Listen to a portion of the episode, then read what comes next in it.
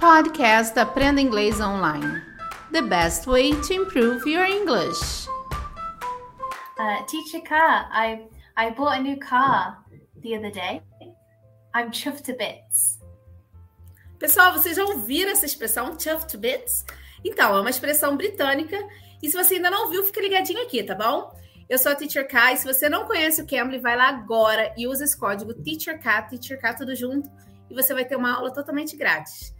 Teacher Kate, uh, you told me that you bought a new car. You were chuffed to bits. What does that mean? Is it good, bad? What does that mean? Ah, so the expression chuffed to bits means I'm really pleased. I'm very happy. Okay. So, can I use it in any situation which I feel pleased?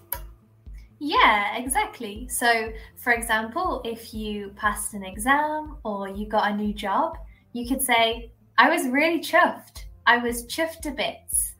Okay. So, if I am pleased that you helped me out with something, I can say that I was really chuffed. Yeah, exactly. Então, essa palavrinha chuffed, chuffed to bits, é quando você tá agradecido, feliz com alguma coisa, você tá contente, então você usa esse, essa palavrinha. Teacher Kate, can I say that I'm chuffed with a present that I got from my mom as birthday present? Yeah, you could say that. I was really chuffed with the present she gave me. Okay. So, another way that we can say chuffed to bits is we can say, I'm thrilled to bits.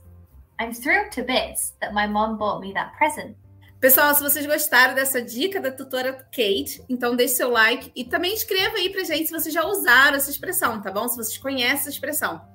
E se vocês não usaram o Cambly, use o código TEACHERK para vocês terem essa experiência com os nativos. Eu sou a Teacher K, espero vocês aqui no próximo episódio. Bye bye, guys. Bye, Teacher K. Thank you. Bye bye. Bye. Take care.